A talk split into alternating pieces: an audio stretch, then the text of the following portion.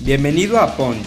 En este episodio encontrarás una fascinante plática con una gran personalidad, quien por medio de su historia nos inspirará a volvernos imparables. Además, nos dará grandes consejos de vida y nos contará cómo ha podido levantarse de los knockouts que ha recibido. Prepárate para aprender y disfrutar. Esto es Punch y yo soy Elio Mizrahi. ¿Qué onda, Puncher? ¿Cómo estás? Bienvenido a un episodio de nuevo de Punch. Hoy estoy muy emocionado porque finalmente tenemos con nosotros a esta gran personalidad, una persona que está súper en contacto con la juventud, así que me emociona muchísimo tenerlo en un episodio. Pata Bichara, ¿cómo estás? Bienvenido a Punch.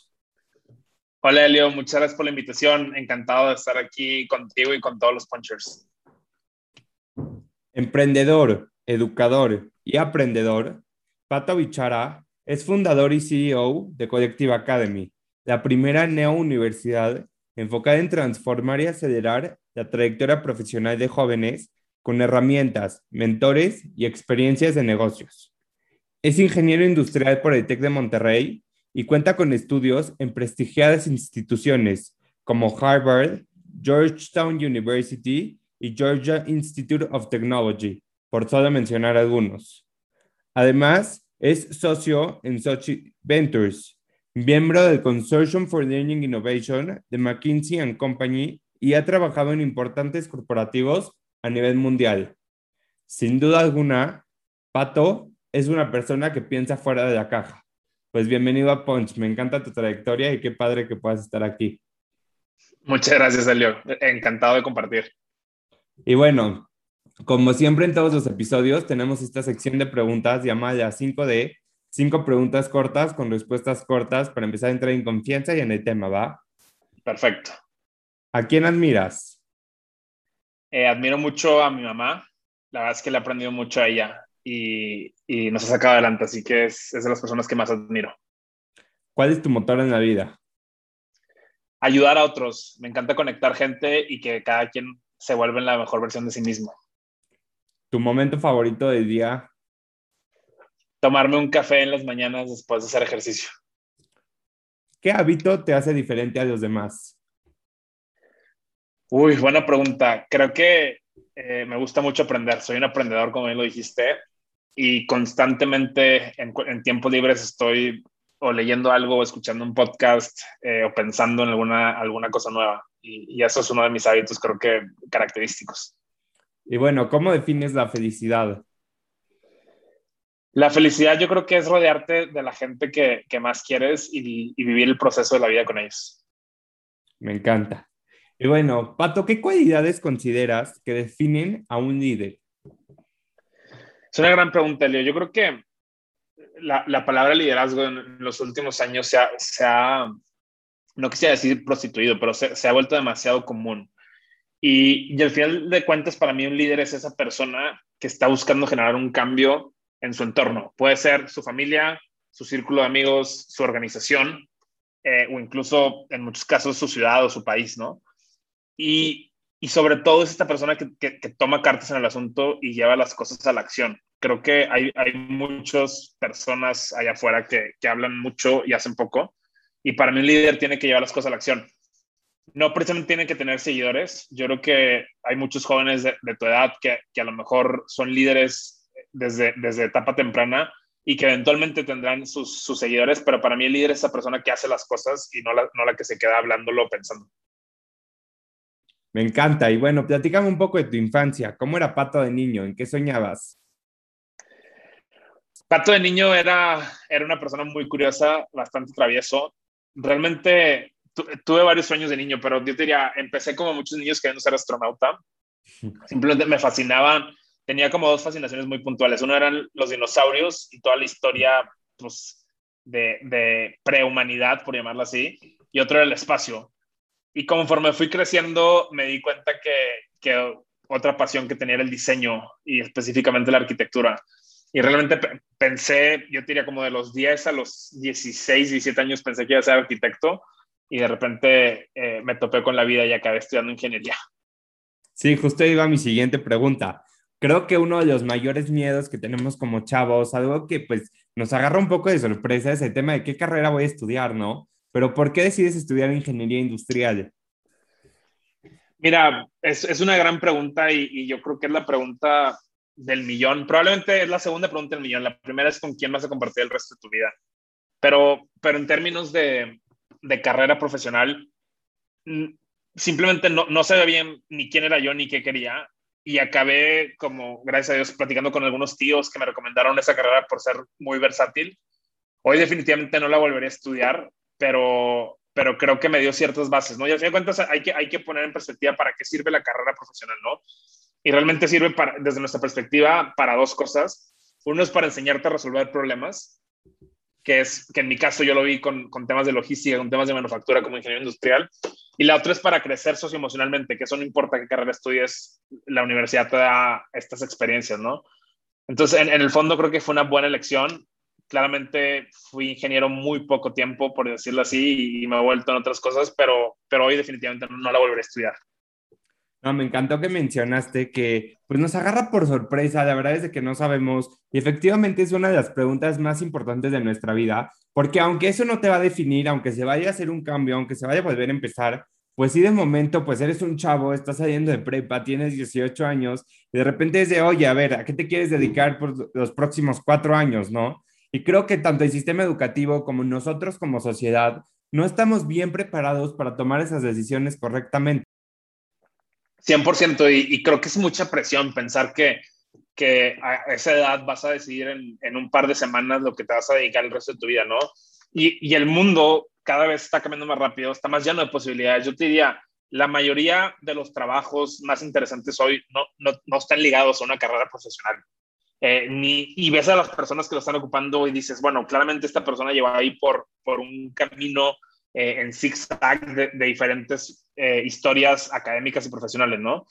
Y, y, lo interesante para mí es cómo, cómo estos jóvenes pueden encontrar, eh, a lo mejor con algo de acompañamiento y mentoría, su, su, pasión y en el camino ir probando diferentes cosas, porque yo creo que a esa edad, eh, tanto la, la, carrera como las primeras experiencias profesionales que vas teniendo, pues es un tema de prueba y error. O sea, pruebas una cosa, dices, oye, me gusta esto, no me gusta esto, y vas a lo que sigue, ¿no? En mi caso, yo antes de, de, de, de terminar en educación y en aprendizaje, pues yo probé temas de logística por un, por un corto tiempo, luego probé banca de inversión por otro corto tiempo, probé consultoría, probé venture capital, y vas más o menos conociendo qué te gusta y qué no te gusta. Y por eso es, es, muy difícil pensar que alguien a los 16, 17, 18 años va, va a poder definir el resto. ¿Y en qué momento te das cuenta de todas las áreas de oportunidad que tienen las universidades?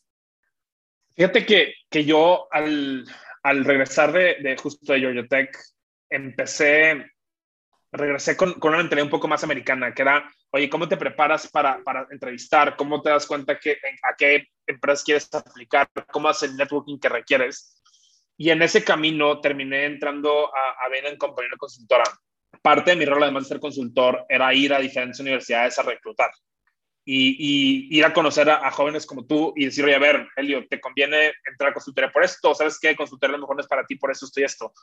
Y en ese camino me di cuenta que, que muchos jóvenes estaban igual de perdidos que yo antes de irme al extranjero, porque no saben quiénes eran, no saben quiénes eran, y, y, aunque supieran, no saben cómo encontrar esas oportunidades profesionales, ¿no? Me, de ahí me paso a, a, Ignia, que es un fondo de, de Venture Capital e inversión eh, en México, y me doy cuenta que, había muy poca innovación en educación y que realmente la mayoría de las innovaciones que existían eran, eran muy puntuales de, del proceso actual y nadie estaba pensando en cómo se veía la universidad del futuro, ¿no? Entonces me, me voy al MBA en Harvard con, con esa idea de decir, oye, si fuéramos a crear la Universidad del Futuro de Latinoamérica, esta universidad que acompaña el crecimiento económico de la región, tanto para las multinacionales que están transformando digitalmente, como para eh, las compañías de tecnología llegando a la región, como Netflix, Facebook, Twitter, estas, y más aparte las startups que están creciendo cada día, ¿no? Y, y, y siempre hago la analogía que así como, como Stanford fue parte fundamental del Silicon Valley de los 80 y los 90, Collective está siendo parte fundamental de la transformación de Latinoamérica, ¿no?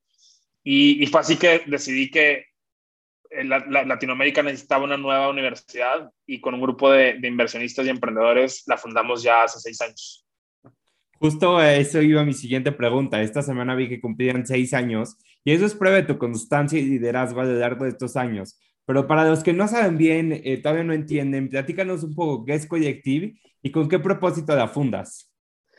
Sí, claro que sí. Collective es, es la Universidad de América Latina enfocada en desarrollar a los líderes de los negocios y la tecnología para la región. ¿no? Eh, ¿cómo, ¿Cómo funciona Collective? quisimos reinventar varias partes del, del, mecanismo de la universidad, ¿no? El primero es que tenemos un currículum eh, adaptable, innovador, que se actualiza como software. en vez de tener planes de estudios desactualizados que se actualizan cada 8 o 10 años, nosotros actualizamos los programas cada dos semanas como si fueran sprints.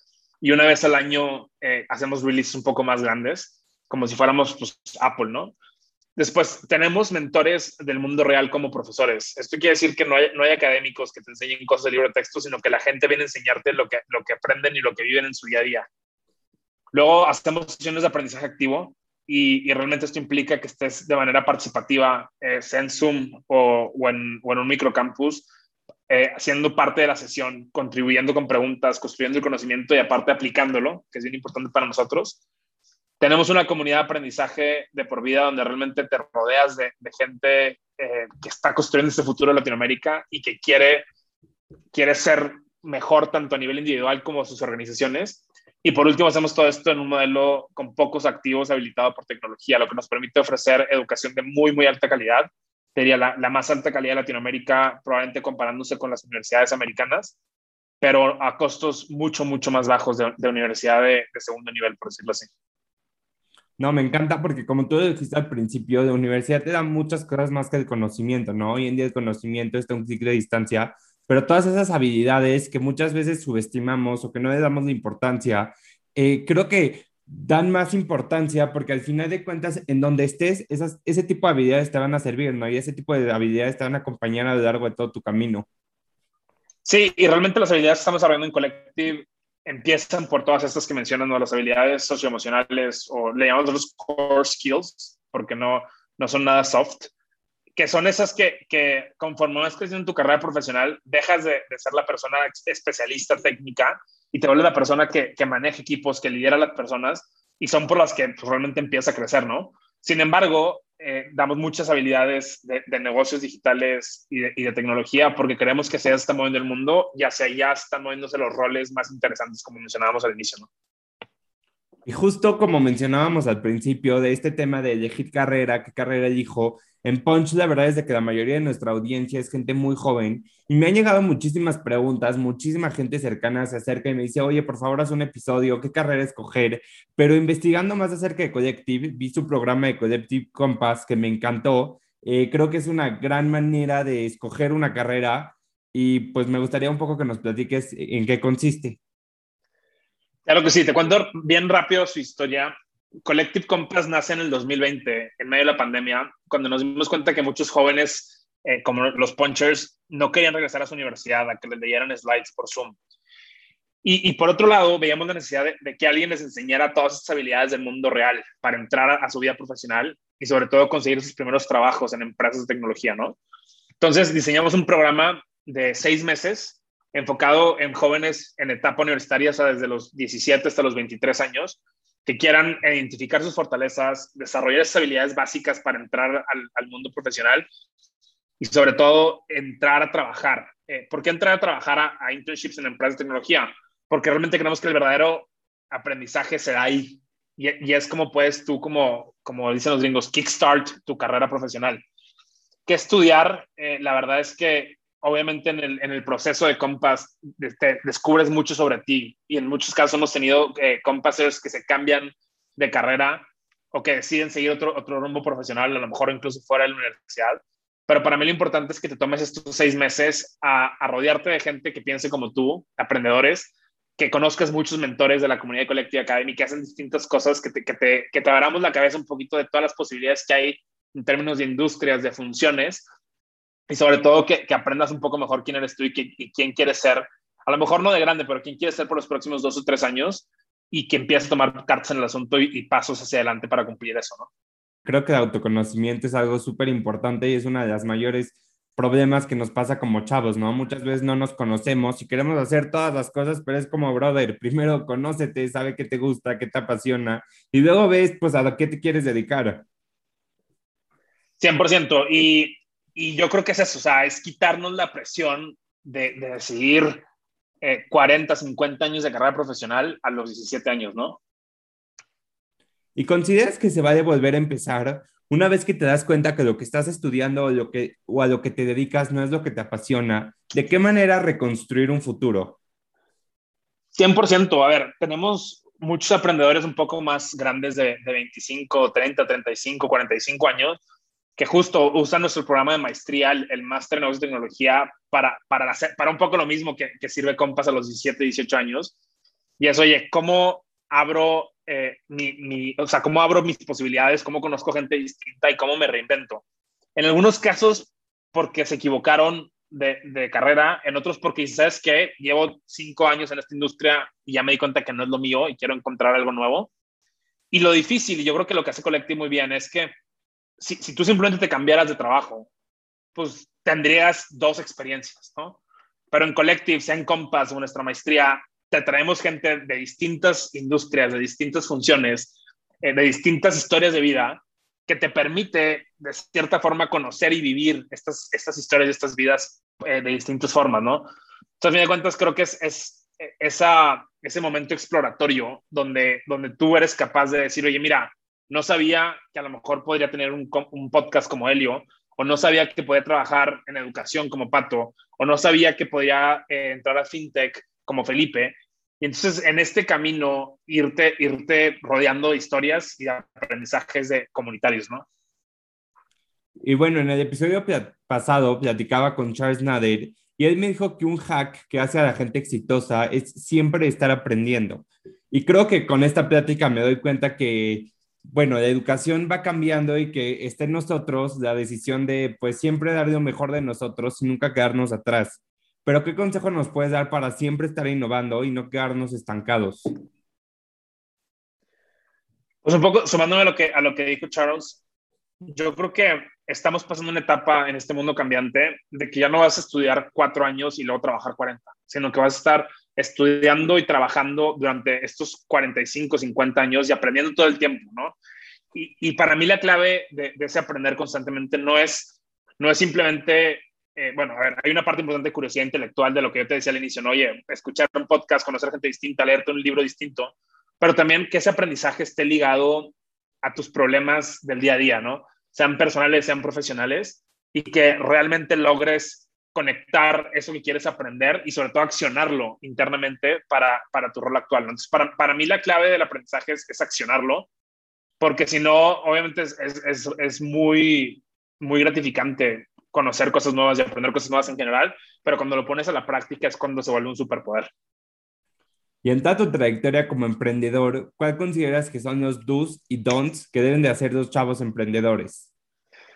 Muy buena pregunta. Eh, el primer, el primer don't es no emprendan. No. Mm. A ver, creo que hay ciertos do's que, bueno, volviendo al punto de liderazgo, creo que emprender se ha vuelto otra palabra como de moda. Y, y, no todo el mundo está hecho para ser emprendedor. Entonces, si realmente crees que es algo que tienes que hacer, yo te diría el primer do y el más importante es enamorarte del problema. Entonces, no empieces una compañía porque crees que te vas a hacer rico o porque es lo que está de moda, porque es muy, muy difícil liderar una compañía y las probabilidades de éxito son muy, muy bajas, ¿no?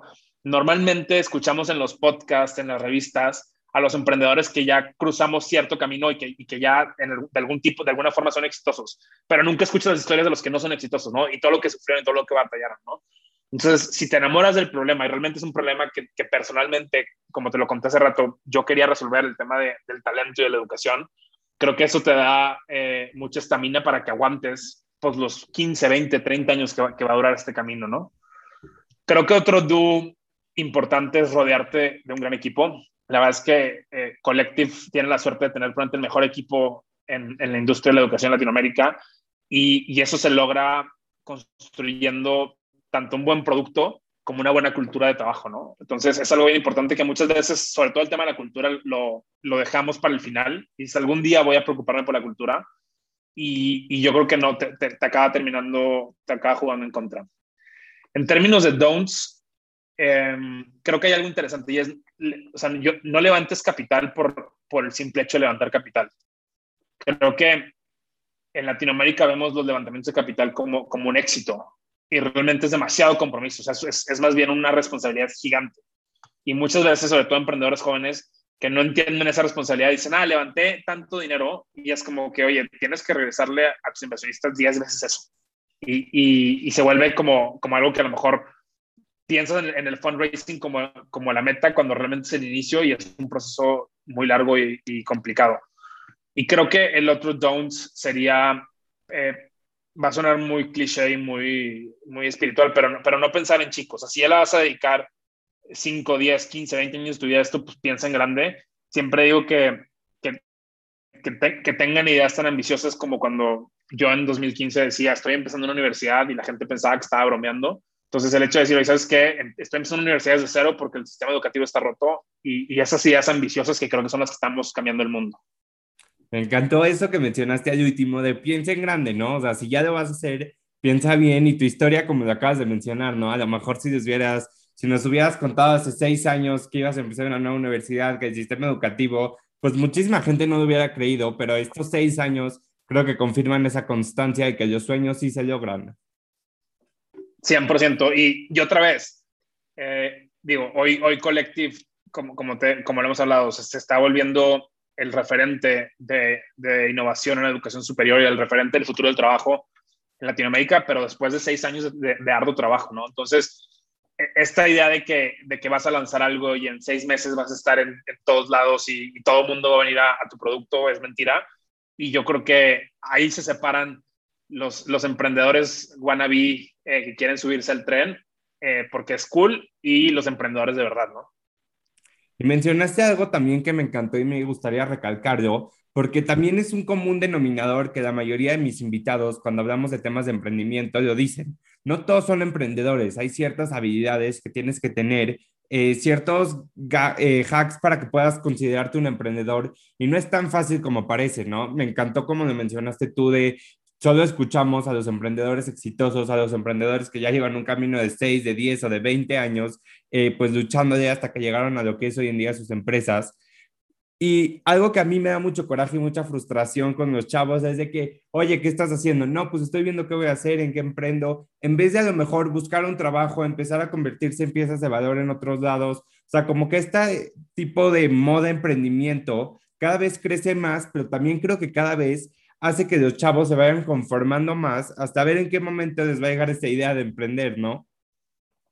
Sí, y, y yo creo que la verdad es que abiertamente yo siempre digo que que no deberían de emprender entre a lo mejor los 18 y los 28 años, a menos que tengas una idea que digas, esto es, ¿no? Conozco muy pocos emprendedores como Mark Zuckerberg, que, que de, la universidad salieron y la rompieron. Eh, en México, por ejemplo, está, está Youssef de Gravity, que es un súper emprendedor, pero que igual le ha costado 5 o 6 años eh, encontrar ese, ese, modelo de negocios y liderar ese equipo y yo creo que lo importante para mí es eso, o sea, es cómo vas capitalizando y agarrando experiencias distintas profesionales, que donde vayas creciendo tú como líder, dejando a un lado si algún día vas a ser emprendedor o no, ¿no? Y, y, y lo hablábamos al inicio, ¿no? ¿Qué, ¿Qué, tiene que ser un líder? Fijar una visión de su equipo, reclutar y encontrar a la gente correcta, eh, alinearlos para que esa visión se pueda llevar a cabo con la gente y por último crear esta cultura. Y yo creo que son, son ese tipo de detalles que, que puedes ir aprendiendo y puedes ir eh, creciendo como profesionista y si eventualmente se te estrella en el parabrisas una idea que digas, oye, creo que esta es y tengo que perseguirla porque si no la construyo yo, nadie la va a construir y el mundo necesita esto, lánzate de emprendedor. Pero, pero quitarnos esta presión de que, de que si no lo hago a los 18, a los 22, a los 25, a los 35, ya nunca voy a emprender, porque yo creo que, que es un camino de constante crecimiento y constante aprendizaje incluso yo mismo lo pienso, o sea, yo, yo, no creo que Collective Academy vaya a ser ni mi último emprendimiento, ni a lo mejor el, el, el, que más legado tenga. Probablemente me faltan dos o tres empresas o dos o tres experiencias profesionales y, y el chiste es ir disfrutando cada una de ellas, ¿no? ¿Cómo detectar una oportunidad de negocio? Muy buena pregunta. Creo que lo, importante y lo más fácil es siempre estar pensando en, en problemas que tú tienes o que, o que la gente que te rodea tiene, o clavarte en industrias que, que son muy tradicionales y que claramente necesitan una reinvención, ¿no? cuando yo estaba en el, en el MBA, literalmente yo tenía una, una lista de, de, un Google Sheets en, en, un Excel donde ponía, hay tres industrias que a mí, a mí me, me creaban mucha curiosidad y era la de educación, porque estaba completamente rota y nadie la estaba irrompiendo, la de salud, con unas características parecidas, y luego la, la de alimentación, que realmente pues, es un, son mercados gigantes, ¿no? Entonces, si tú empiezas una industria muy grande como son esas tres, y luego empiezas a pensar en problemas puntuales, sean personales o, los que tú tengas o los que gente conocida tenga, o simplemente te clavas en, en ciertas industrias, creo que eventualmente vas a llegar a algo eh, interesante para, para encontrar otra vez el problema. Y luego piensas en la solución y luego piensas en la startup, ¿no? Pero, pero creo que cometemos el error de, de pensar que tenemos que tener la idea antes de, de, identificar bien ese problema y qué, qué usuario o qué, qué, cliente tiene ese, ese problema, ¿no? Y bueno, para los que nos escuchan y están en la universidad o están por empezar con la universidad, ¿de qué manera sacar el mayor provecho? Mira, yo, yo creo que la, la universidad en sí cumple como cuatro funciones, ¿no? Y, y, y, hablamos un poquito de la parte de aprendizaje, que, que es lo que yo diría como, como esta parte de aprender a resolver problemas. Pero, o sea, más allá de lo que vayas a aprender en la universidad, que la verdad es que en una universidad tradicional en México el aprendizaje va a estar muy desactualizado.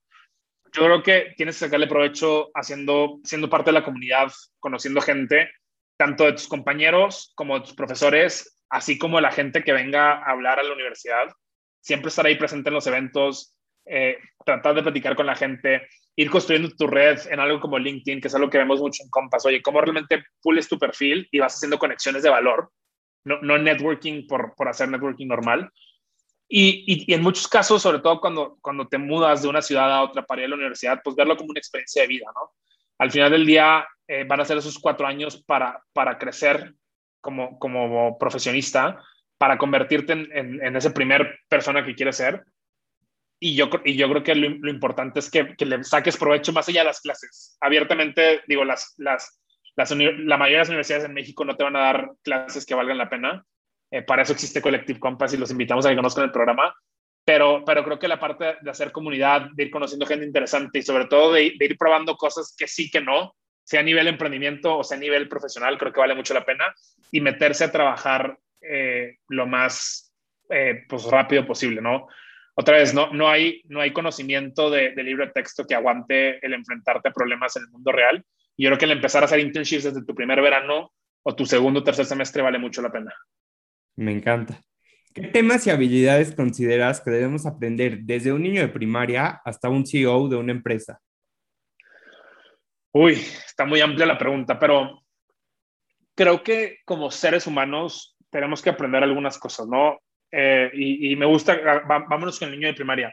Yo creo que lo, primero que tiene que aprender ese niño de primaria es, es ser responsable por, por ella misma, ¿no? Y, y eso se logra con, con una macrocompetencia que nosotros le llamamos agencia de autonomía. Es decir, oye, yo me hago responsable de mi aprendizaje, de, de mi tarea, de mi comida, y es como realmente darte cuenta que, que, en este mundo nadie te va a venir a ayudar, ¿no? Y lo mismo pasa con, con las CEOs. Luego la segunda creo que es trabajar en equipo. Y, realmente, aunque suena muy trillado también, yo creo que en el futuro el equipo no nomás son, son los humanos, sino también son las máquinas. Entonces, aprender a comunicarte con las computadoras, con los sistemas, se hace que, que desde primaria vas a aprender algunos básicos de programación y, y, ciencias computacionales y realmente te permitan ser un mejor colaborador en equipo hacia el futuro, ¿no?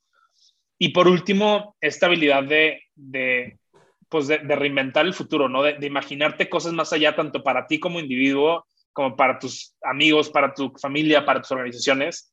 Creo que, creo que son tres de las habilidades que, que yo creo que todo ser humano, sin importar la edad, tenemos que aprender.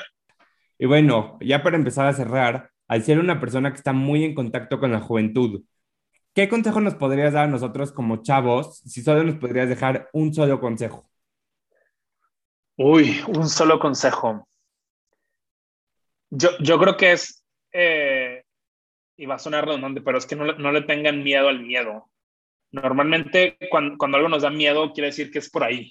Y, el irte a enfrentar ese miedo, sea porque hay una oportunidad que a lo mejor dices, oye, pues probablemente no me la den, eh, vale mucho la pena, ¿no? Y, y, hay muchas, muchas veces a mí me preguntan, oye, ¿cómo terminaste entrando a un MBA Top? Le digo, porque, porque apliqué.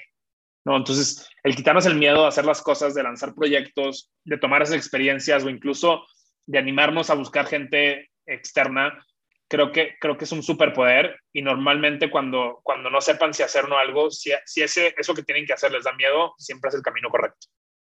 Me encanta. ¿Qué viene para Pato como persona y para Collective como empresa? Súper pregunta. Eh, para Pato como persona es, seguir creciendo como CEO en lo profesional. Además, eh, me voy a casar el próximo año, entonces estoy muy emocionado por eso, por empezar a formar una familia.